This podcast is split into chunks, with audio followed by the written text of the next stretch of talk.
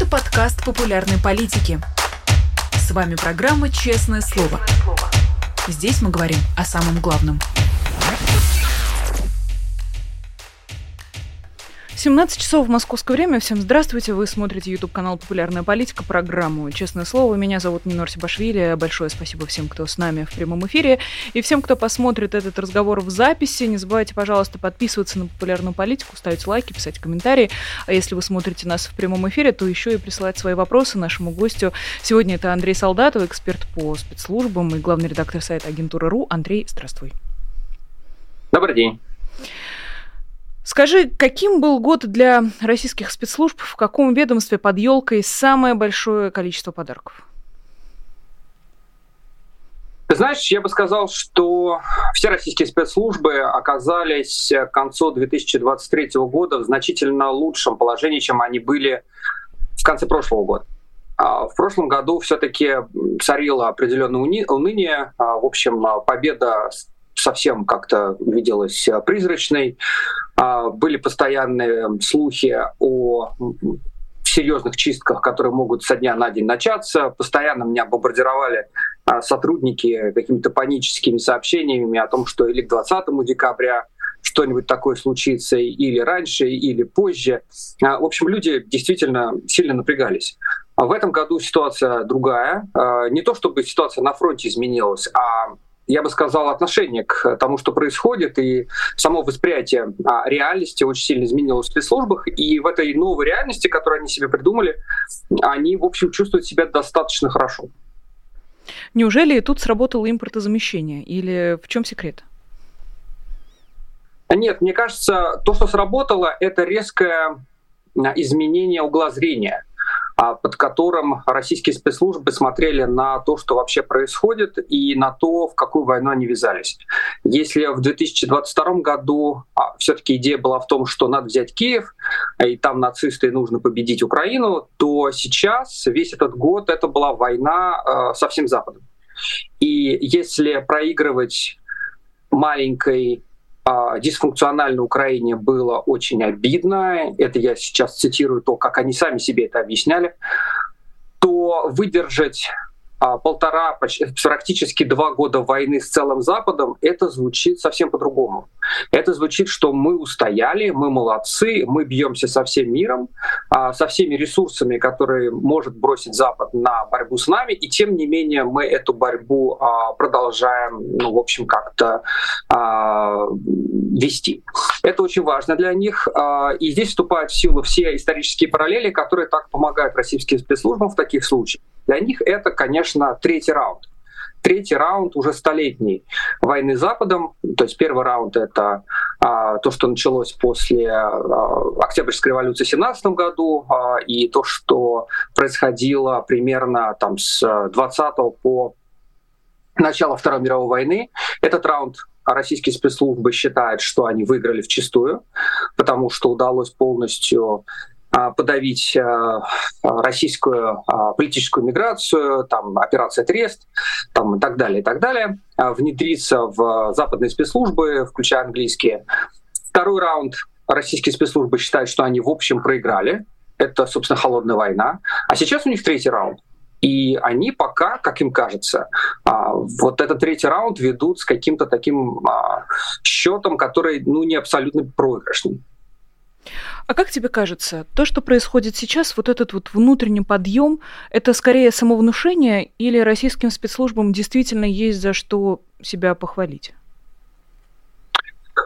А, ты знаешь, это сложный вопрос, потому что, конечно, есть объективно говоря, огромное количество провалов. Там, от пригожинского мятежа до абсолютного отсутствия какого-либо серьезного прогресса а, на фронте, а, до того, что, в общем-то, не удается никак воздействовать на общественное мнение в мире. Я имею в виду, что все-таки кремлевский нарратив о том, почему ведется война в Украине, она никак этот нарратив не, не воспринимается. А нигде в мире именно так я имею в виду, как он продается Кремлю. Там есть другие нарративы, которые становятся более популярными, но это отнюдь не то, что продвигал Кремль, начиная войну. В то же время есть, безусловно, определенные успехи. И игнорировать их тоже нельзя, нужно все-таки оценивать ситуацию достаточно реально. То есть мы видим, что несмотря на серьезные потери, которые были в прошлом году, включая потери в, собственно, в шпионах, которых выгоняли в массовом порядке из Европы, в общем-то, российские спецслужбы нашли способ, как перегруппироваться. То есть мы видим, что а, они продолжают проводить довольно успешные операции в Европе, включая Западную Европу. Вспомним того же Артема Уса, которого вытащили из-под ноза американских и итальянских спецслужб. Это, в общем, была очень крутая операция. А, можно посмотреть на то, как они себя, в общем, довольно уверенно ведут э, внутри России. А, мы видим, что, в общем-то, ситуация станов... остается политически стабильной, и они, конечно, сами себя за это хвалят. А, и, конечно, мы видим, что главное, что им удалось сохранить, это им удалось убедить Владимира Путина не, скажем так, если повторять сталинские какие-то шаги, то не те шаги, которые отразились крайне печально на сталинских спецслужбах, а именно удалось удержать э, Путина от повторения там, а, начала чисток, а, включая внутри спецслужб. Мы видим, что никаких чисток не происходит ни в армии, ни в спецслужбах, что бы они ни делали.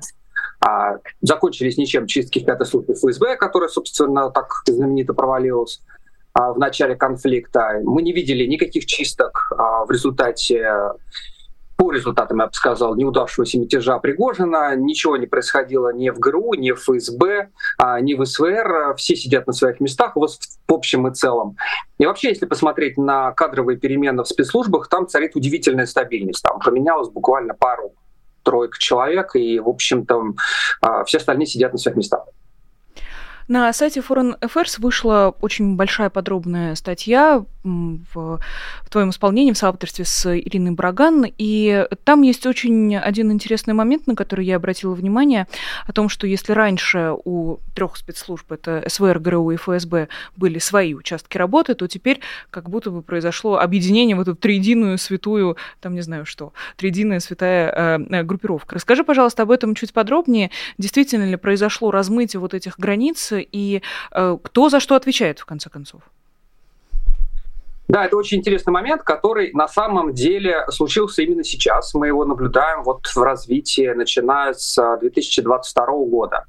А, дело в том, что до 2022 года все-таки существовало разделение труда, которое сложилось, я бы сказал, в, еще в поздний период холодной войны когда военная разведка отвечала все-таки за военную тематику, ПГУ, Первое главное управление КГБ, КГБ отвечало за политическую а, разведку, за а, промышленный шпионаж. А экономическая разведка, в общем, какие-то, конечно, четкие совсем границы были условны, они могли заходить на территорию друг друга, но тем не менее примерно а, мы понимали, что существует определенное разделение труда и существуют разные культуры внутри этих спецслужб. Все-таки было видно, что грушники вели себя чуть-чуть не так, как вели себя ПГУшники, по-другому их воспитывали, по-другому они получали образование, по-другому строилась карьера. А то, что происходит сейчас, это, в общем, возвращение к, я бы сказал, к сталинскому времени. Дело в том, что э, во время Великой Отечественной войны Сталин принял такой интересный подход, когда в общем-то, люди, не только люди, но и агентура ходили между спецслужбами. Зачастую не очень было понятно, кто в конце концов отвечает за проведение операции, например, по тому же атомному шпионажу. А все спецслужбы советские работали по этому направлению. А по, например, линии устранения важных для э, советских э, чиновников э, политических эмигрантов – работала как, собственно, как, как, НКВД, как НКГБ, так и э, военная разведка. Обменивались, повторюсь, людьми, то есть кадрами, и обменивались агентурой. Методы были очень похожи зачастую. Ну, там были какие-то допущения, но в целом они были очень-очень э, похожи до степени смешения. То, что сейчас происходит, происходит то же самое. Сейчас, если происходит операция против, например, политической миграции, зачастую сложно понять, кто за ней стоит. Потому что методы, повторюсь, а, используются одинаковые как ФСБ, как СВР, так и военной разведкой. Нет географического разделения. Если еще какое-то время назад СВР пусть и действовала на территории Украины, но все-таки считалось, что это ФСБшная территория в основном. Да, особенно то, что касается работы с политическими элитами, внедрения, там, проникновения и так далее. Сейчас этого нет. А военная разведка считала, что у нее тоже очень жесткий, а, скажем так, а, жесткий, жесткий регион, который нарезан для именно военной разведки, для действий на территории Украины. Повторюсь, этого теперь нет. А, и вот это, конечно, как и что-то новое, безусловно, так и кажется мне прямым заимствованием из того, что делали сталинские спецслужбы. Ну, в общем, мы сейчас получили максимально усиленные российские спецслужбы, которые заглядывают иногда в исторические учебники, принимают успешный опыт и стараются от неуспешных практик потихонечку отказываться. Про э, влияние заграничное, которое российские спецслужбы в начале 2022 года растеряли, мы помним э, массовые высылки так называемых дипломатов, и ты сейчас тоже сказал про работу эм, российских служб э, за рубежом какие-нибудь э, самые известные кейсы, если можно, помимо истории с Артемом Усо, которого э, выкрали, собственно, в сотрудничестве с сербской группировкой. Что еще удалось, э, что, можно, что могут российские спецслужбы вписать себе в актив за 2023 год? И, и почему, самое главное, почему это стало возможным? Куда смотрят западные спецслужбы? А, то, что новое, как мне кажется, достаточно новое, а, это то, что российские спецслужбы стали больше использовать а, граждан других стран в своих операциях. То есть раньше все-таки считалось, что если операция проводится российскими спецслужбами, там в Западной Европе, в Соединенных Штатах, неважно на самом деле в каком регионе, все-таки речь идет о гражданах там бывших там или, или, или нынешних Российской Федерации. Сейчас а, ситуация поменялась. А, ты уже упоминала сербскую а, группировку, которая помогала Артему Усу. А, в Великобритании в начале года была арестована группа болгар, а, которые занимались, в общем-то, а, шпионажем и слежкой за политической миграцией. Мы слышим историю о том, что эта группа болгар на самом деле не очень понятно, какая, какой на самом деле характер их взаимодействия, но взаимодействовала с а, с, с австрийцем, который, в общем, был замешан в том, что он а, работал на, на российские спецслужбы и сбежал, да, там он делал там а, какие-то э, проводки для российских спецслужб, и вдруг неожиданно он оказался вот в этой вот схеме с болгарами в Великобритании. Это, в общем, такая интересная история. А, мы, видимо, будем видеть этого больше. А, какие-то разговоры о том, что а, российские спецслужбы могут использовать граждан других стран, ходили довольно давно, но я бы сказал, что тогда речь шла об использовании чужих паспортов. То есть боялись чего? Боялись, что будут разданы, э, розданы там, белорусские паспорта, например, российским оперативникам, тем же бывшим бойцам Вагнера, и это может создать серьезную политическую угрозу ближайшим странам, где а, могут принимать э, там, беженцев из Беларуси, общем-то, по политическим причинам. А окажется, что это, например, вообще люди из Москвы. Но выясняется, что российские спецслужбы больш... Э, пошли дальше. В общем-то, они достаточно изобретательны. Будем видеть этого, видимо, больше. И напоследок, заканчивая э, разговор о триединстве, про контроль, который Владимир Путин казалось бы, сохраняет все-таки над этими тремя спецслужбами, над ФСБ, СВР и ГРУ. А как тебе кажется, насколько устойчива эта конструкция? Все еще ли Владимир Путин стоит во главе этой пирамиды? И почему бы эту пирамиду в какой-то момент не перевернуть тем, кто находится на ее нижнем этаже? Это действительно проблема для Владимира Путина, причем проблема, я бы сказал, которая появилась едва ли не с первых дней нахождения Владимира Путина в Кремле. Как их контролировать? А, ведь проблема же не только в том, что а, могут появиться какие-то амбиции внутри силового аппарата. Это часть проблемы. Вторая часть проблемы — это то, что эти спецслужбы действуют на очень большой территории. Россия все таки очень большая страна. А каждая спецслужба, ну, может быть, исключая СВР, имеет серьезное представительство в российских регионах. А что там происходит, что там люди делают. Не очень понятно, как это контролировать, не полностью полагаясь на слова самих же сотрудников этих самых спецслужб. А, у все-таки Бориса Ельцина была система такая очень средневековая, восточная, таких нескольких визирей, которые друг на друга докладывали. То есть у него была конкуренция спецслужб. Это работало, работало как-то очень плохо, но как-то работало. Владимир Путин создал систему, при которой одна спецслужба фсб, в общем, докладывала о том, что происходит в стране, и сама же себя контролировала. Несколько раз Владимир Путин пытался эту систему как-то ну, хоть как-то изменить. Да? Вспомним знаменитую историю с а, Черкесовым, который говорил там о том, что войны превратились в торговцев. На самом деле это было эхо а, серьезной проблемы, когда Владимир Путин фактически попросил Черкесова посмотреть, что там происходит внутри ФСБ. Кончилось это плохо не для ФСБ, а для Черкесова, который потерял и карьеру, и ведомство. Сейчас эта проблема, естественно, стала еще более э, остро, потому что случилась э, история с Пригожиным. Интересно, что Владимир Путин не сделал ничего по этому поводу. А, то есть он никак не попытался хоть что-то придумать э, системой контроля.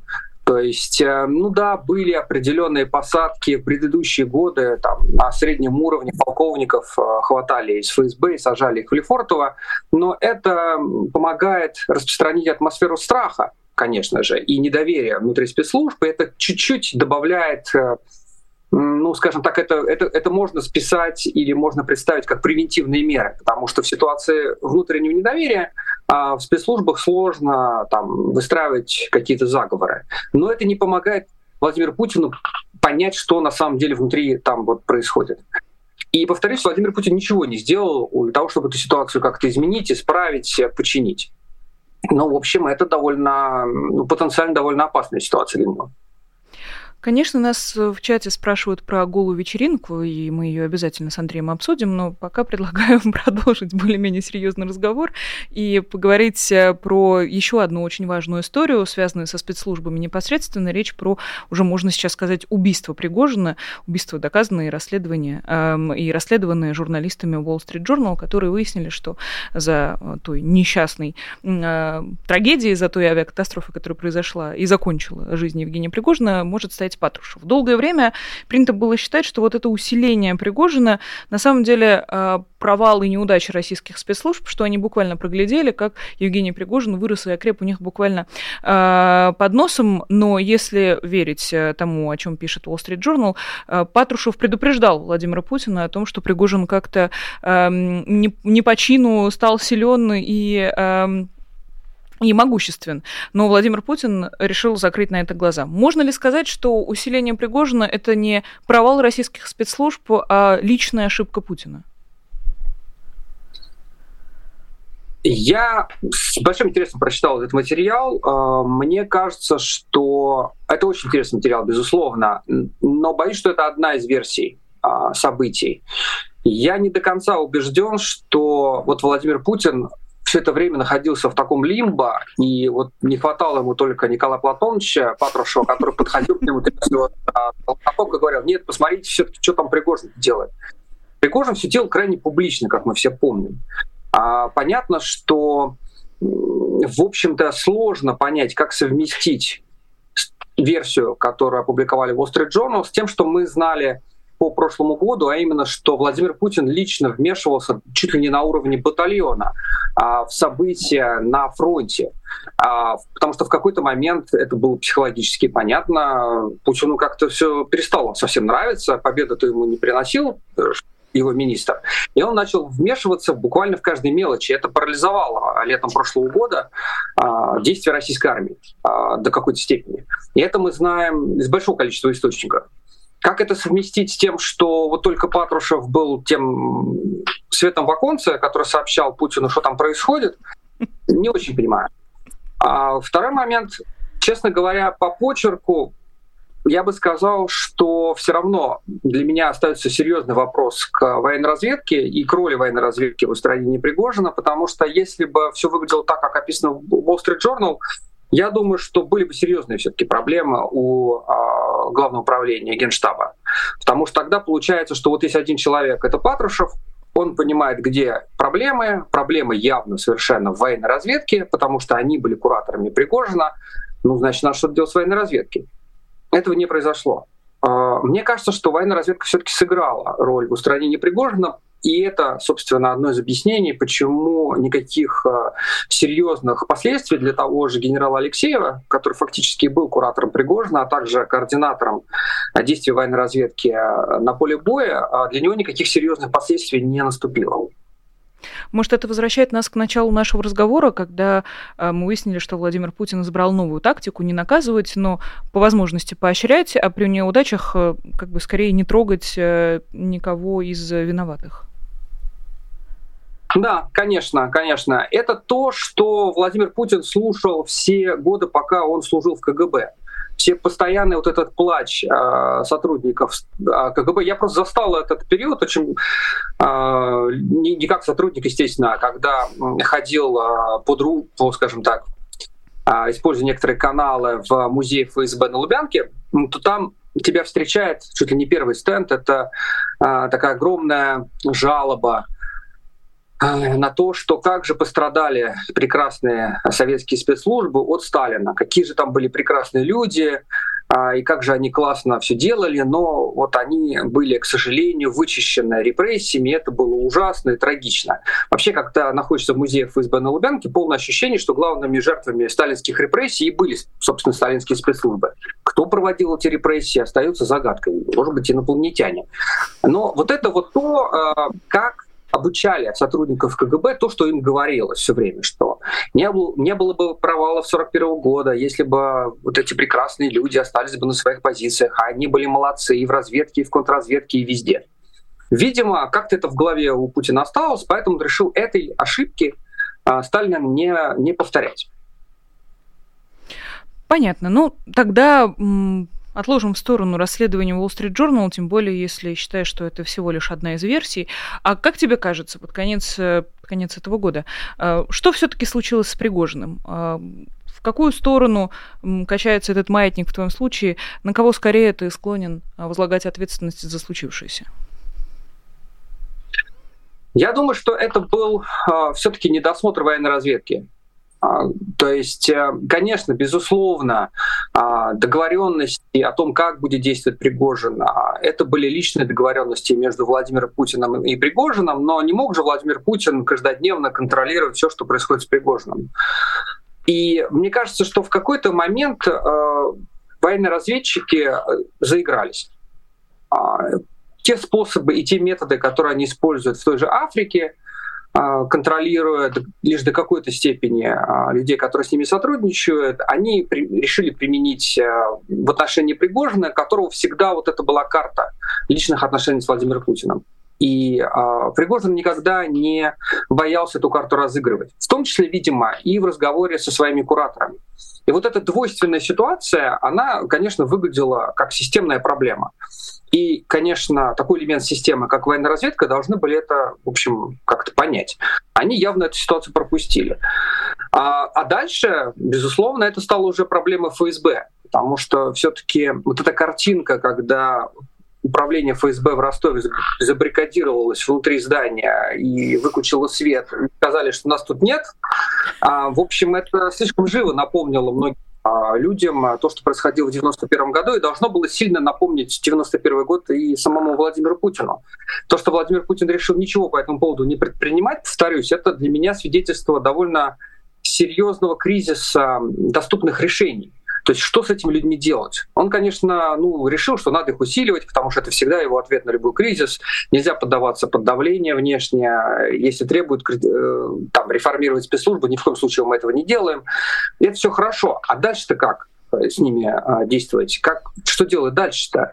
То есть, ну, сейчас ты проблему решил, вот конкретно с Пригожиным, а системно эта же ситуация никуда не делась. Действительно. Ну, если это все-таки системная история, то где-то еще должно случиться что-то похожее, и, может быть, даже в ближайшем будущем. Правильно ли я рассуждаю? Вот уж точно не буду загадывать э, и не буду говорить ничего по срокам, но, конечно, вот этот урок, э, что если происходит что-то внутри ближнего круга Владимира Путина, то лучше в это дело не вмешиваться, потому что если вмешаешься, то точно получишь по голове, а если не вмешаешься, то точно не получишь. В общем-то, этот урок российские спецслужбы выучили. И это касается как ФСБ, Национальной гвардии, ФСО. Все решили э, ничего не делать по поводу Пригожина, и никто из них не получил по шапке. А, это, в общем, очень опасная ситуация. Ну что ж, э, будем надеяться в этом направлении. Э, я знаю, что это странно прозвучало, я намеренно так сказал. Про голую вечеринку. Наконец-то переходим к одному из ключевых сюжетов последних нескольких дней. Наряды обсуждать не будем, тем более там практически нечего обсуждать. Э, давай про последствия поговорим, учитывая, насколько координированной выглядит эта кампания гонение, что ли, на участников этой вечеринки. Мы видим одно извинение за другим, раскаявшиеся звезды сыпятся, выкладывают обращения, э, кто плачет, кто срывается в истерику против организатора этой вечеринки, блогера Насти Евлеевой, э, была начата проверка налоговой службой. Подозревают в неуплате огромного количества денег. Возможно, Насте Евлеевой будет грозить какое-то уголовное преследование. И директор ФБК Иван Жданов видит во всей этой скоординированной кампании след какой-нибудь из могущественных организаций, либо администрации президента, либо Федеральной службы безопасности. Насколько справедливо это предположение, как тебе кажется? Мне кажется, что, в общем, предположение имеет право на существование. А, дело в том, что действительно атака выглядит слишком... А, она слишком долго длится слишком много в ней участников а, для того, чтобы это было просто каким-то эмоциональным всплеском одного или другого чиновника, которые решили там заслужить какие-то, не знаю, получить какие-то очки в глазах Владимира Путина.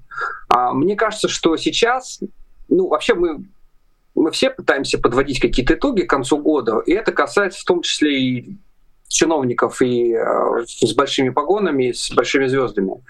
И, конечно, им нужно придумать какую-то историю под конец года. В конце прошлого года мы помним, что Владимир Путин решил показать э, всему миру, прежде всего россиянам, что э, страна находится в войне, выступив на фоне, собственно, солдат в военной форме. И это было, в общем, так.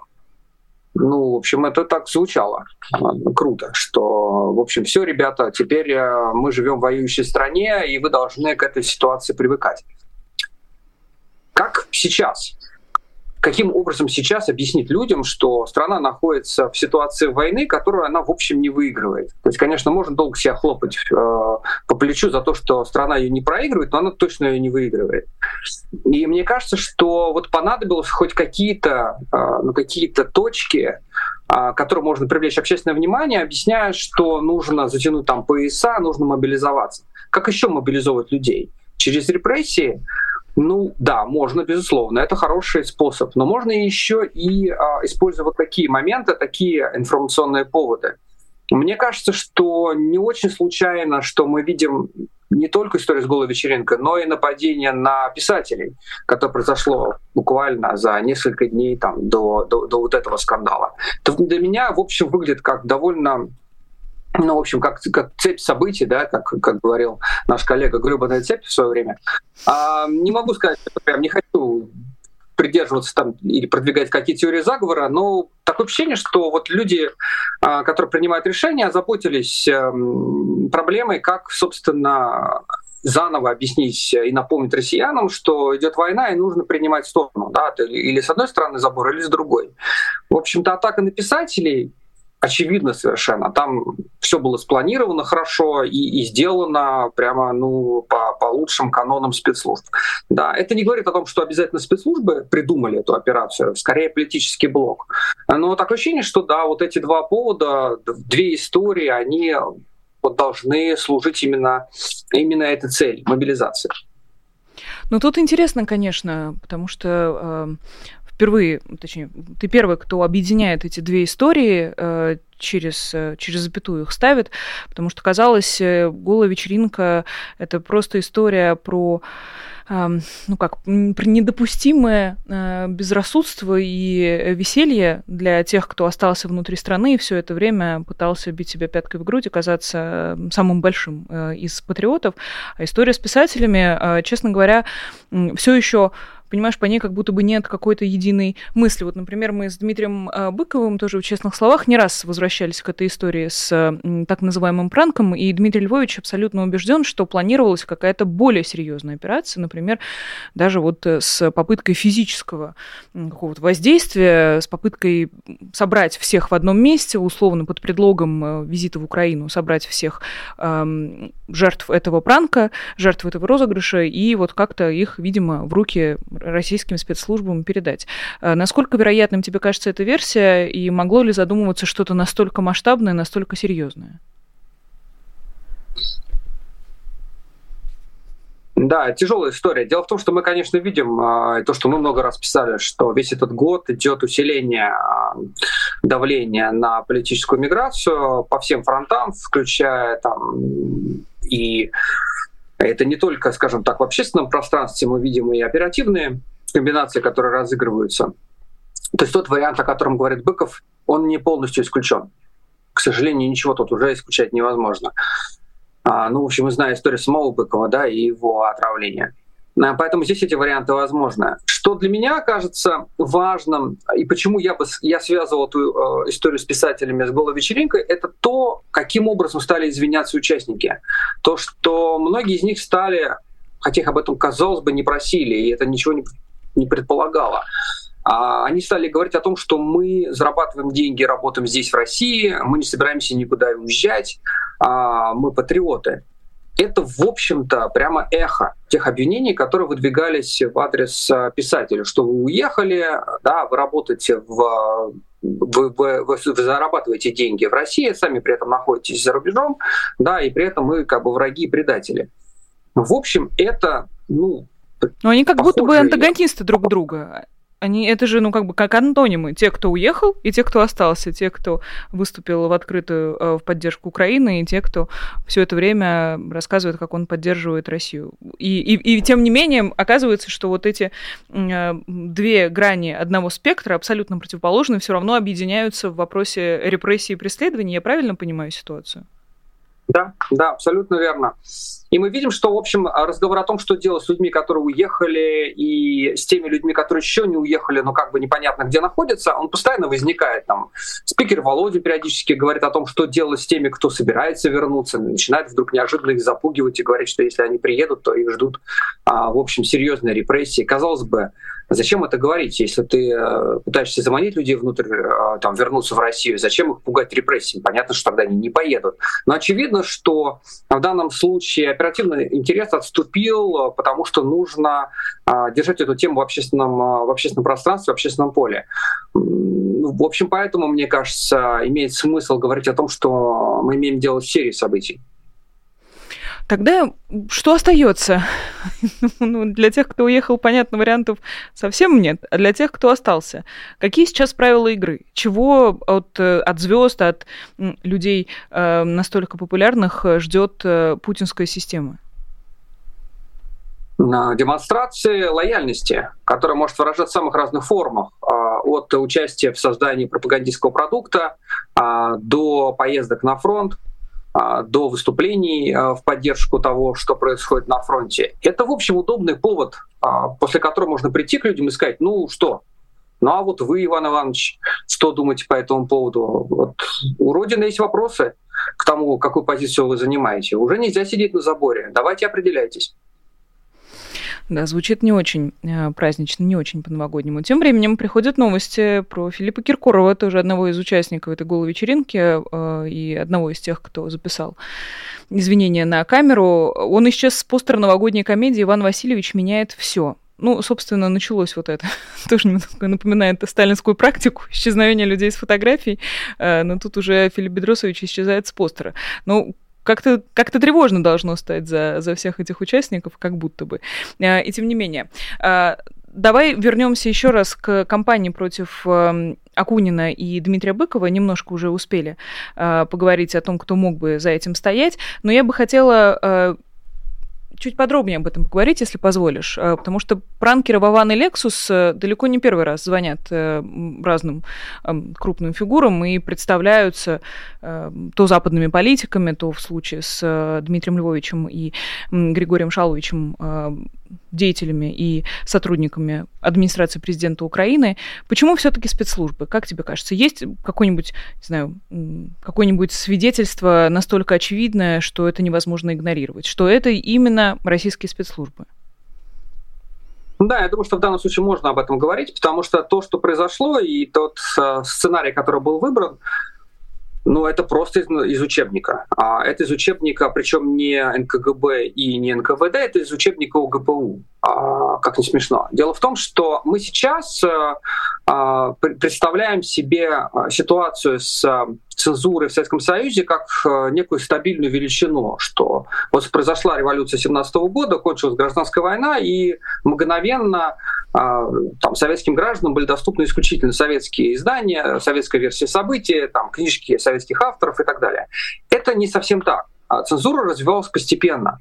А, несколько лет, в 20-е годы еще возможно было как это непрозительно звучит, подписываться на иммигрантские издания. И это было нормально а это считалось, в общем, возможным. Более того, можно было спорить в советских изданиях э, с эмигрантской прессой, э, что тоже происходило, как публично, так и не публично. Э, партийные издания от «Правды» до «Известий», э, у них были специальные отделы, где они рецензировали книги и э, журналы, которые выходили в иммигрантской среде. Это, повторюсь, считалось нормой. Но к 26-27 году в ГПУ пришли к выводу, что им нужно как-то ослабить политическую миграцию. И они пришли к такому интересному выводу, что политическая миграция российская финансируется за счет подписки Советского Союза. То есть они а, на самом деле предложили идею тотальной цензуры не для того, чтобы люди думали единообразно, это было, скажем так, побочным эффектом, а для того, чтобы подорвать экономическую базу политической миграции. Это так они называли в своих документах, которые были отправлены а, в ЦК ВКПБ. А, что сама политическая миграция абсолютно несостоятельна, а, никому на Западе не нужна, денег у них нет, но есть подписка. И они кормятся за счет э, советских граждан, которые продолжают подписываться на эти самые издания. И было принято решение запретить эту подписку. Причем как обычным гражданам, там потом это распространилось на партийные органы, там партийных органов а, была определенная свобода, а, но потом им тоже это дело запретили, и потом уже как побочный эффект э, исчезло упоминание иммигрантских изданий и из советской прессы. Но сама идея, что надо подорвать экономическую базу иммиграции, она, в общем, сразу присутствовала а, в, собственно, во всех учебниках, как надо проводить операции а, советскими спецслужбами против иммиграции. И то, что сейчас говорилось, и то, как озвучивались претензии к Акунину и Быкову, они звучали, ну, использовался очень похожий язык. Что проблема не в том, что а, россияне подпадут под влияние идей Быкова и Акунина, а проблема в том, что как мы позволяем этим людям зарабатывать деньги, продвигая там антироссийские интересы и помогая вооруженным силам Украины. И, то есть снова мы вернулись к э, главному а, тезису ОГПУ. Экономическая база у людей находится в России, необходимо их лишить этой экономической базы. Поэтому, мне кажется, можно здесь довольно смело говорить о том, что все-таки операция против э, Быкова и Акунина была спланирована и проведена спецслужбами. У нас остается э, несколько минут, и есть еще два сюжета, которые я хотела бы с тобой обсудить. Э, во-первых, э, новость про обвинение в экстремизме пресс-секретаря МЕТА Энди Стоуна. Мы в целом привыкли, что э, российские так называемые правоохранительные органы то э, объявят, э, не знаю, какого-нибудь очень крупного западного чиновника, то в розыск объявят, то предъявят им обвинение в экстремизме. И все это время это воспринималось как какая-то пустая работа, потому что, ну, что Энди Стоуну до обвинений в экстремизме со стороны российских правоохранительных служб. Но, тем не менее, на сайте агентура.ру вышла очень интересная статья о том, том, что все не так просто, как кажется. И это не просто, чтобы попасть в заголовки, что, мол, эм, российские правоохранители э, могут дотянуться до эм, условных пресс-секретарей э, МЕТА и не только, но под этим на самом деле есть э, какое-то более глубокое значение под этим скрывается. Расскажи, пожалуйста, почему эта история важна и почему всем, кто не Энди Стоун, надо быть осторожнее? Да, здесь есть несколько моментов, которые нужно учитывать то есть за, не, не обсуждает, скажем так, пропагандистское значение, которое, безусловно, есть, это то, что, а, оказавшись в розыске а, Энди Стоуну, и, кстати говоря, и другим сотрудникам Фейсбука, потому что они, конечно же, теперь должны думать о том, что они могут оказаться в розыске, но не в открытой базе, которая доступна для всех на сайте МВД, а в закрытом списке, который не публичен. И это может повлечь довольно серьезные последствия, если ты приедешь с визитом не совсем в ту страну, ну, или в ту страну, у которой слишком дружеские отношения с российскими а, спецслужбами. Такие страны существуют. Если мы думаем, что Россия полностью изолирована, и вот человек, оказавшийся в розыске российском, покинув территорию Российской Федерации, автоматически а, находится в безопасности, это не совсем так. А, этот год, к сожалению, принес несколько случаев, когда россиян выдавали а, из сопредельных стран, а, прежде всего из а, Центральной Азии, в общем-то, и есть случаи похищения, но есть случаи прямой выдачи. А, причем интересно, что во многих случаях, в тех случаях, о которых мы знаем, первоначально российские э, власти выдвигали обвинения в fake news по поводу войны, потом понимали, что это обвинение довольно уникально, то есть невозможно объяснить э, правоохранительным органам других стран, даже очень дружественных, а почему они должны выдать человека по этой статье, и сверху добавляли обвинение в экстремизме. Именно то обвинение, которое получил э, пресс-секретарь МЕТА. В общем, это может быть серьезной проблемой. Теперь ему нужно хорошо думать, в какие страны он едет. А второй момент — это то, что никто не отменял оперативно-розыскные мероприятия, которые проводятся по людям в розыске. А это значит, что у российских спецслужб есть даже в общем, правовая база для того, чтобы заниматься слежкой и прослушкой и пытаться скомпрометировать а, коммуникации а, сотрудников а, МЕТы. А, в общем, это тоже нужно теперь учитывать. Андрей, прости, а как они дотянутся до сотрудников МЕТы? Ну как это возможно физически? Очень просто. Мы, например, знаем, благодаря э, работе наших коллег, например, важных историй, о том, что российские спецслужбы до сих пор а, имеют доступ к базам а, международных перелетов. И благодаря этому мы, они получают данные, превентивные, причем данные о том, куда а, летят а, люди, которые представляют интерес для российских а, спецслужб. Мы, например, знаем, что когда, когда две журналистские важных истории должны были полететь на конференцию а, в Швецию, а, то на, собственно, на почту, если я правильно помню, важных историй пришли письма от заинтересованных товарищей о том, что мы знаем, куда вы летите, мы знаем, когда вы туда прилетите, более того, мы даже знаем, в каком отеле вы остановитесь. Это значит, что у российских спецслужб довольно хороший доступ уже вот к таким, такой информации. А, конечно, никто не отменяет того, что российские спецслужбы могут использовать там, средства там, хакерских атак для того, чтобы а, попытаться скомпрометировать а, там, коммуникации. И это возможно, это надо учитывать. Ну, а как это учитывать э, всем остальным? Что надо делать всем остальным, всем, кто заинтересован собственной безопасностью, если, опять же, даже пресс-секретаря, э, пресс-секретаря МЕТа можно как-то выследить и вычислить, и если даже он не в безопасности, то что говорить обо всех остальных? Да, к сожалению, единственный э, тут вариант это принимать, применять какие-то очень э, общие правила, то есть просто принять для себя, что жизнь изменилась после февраля 22 года. Делать вид, что она не изменилась, и то, что если ты оказался в другой стране, то можно пытаться жить по старым правилам, а, это, в общем, не работает. Нужно принять для себя, что, в общем-то, свобода в передвижениях, в коммуникациях, в общении она не то чтобы ограничена, но нужно теперь немного больше думать о том, куда ты едешь, с кем ты общаешься, в какой обстановке это общение будет происходить и сколько людей об этом знает. Это касается, безусловно, активности в социальных сетях, потому что что бы ни происходило, это совершенно поразительный факт. Войны начинаются и заканчиваются, начинаются новые войны. Люди продолжают постить информацию о том, куда едут, с кем они выпили вчера и как им было здорово. Ну, это же наверняка кому-нибудь нужно, Андрей. Как же не запустить, как же не рассказать?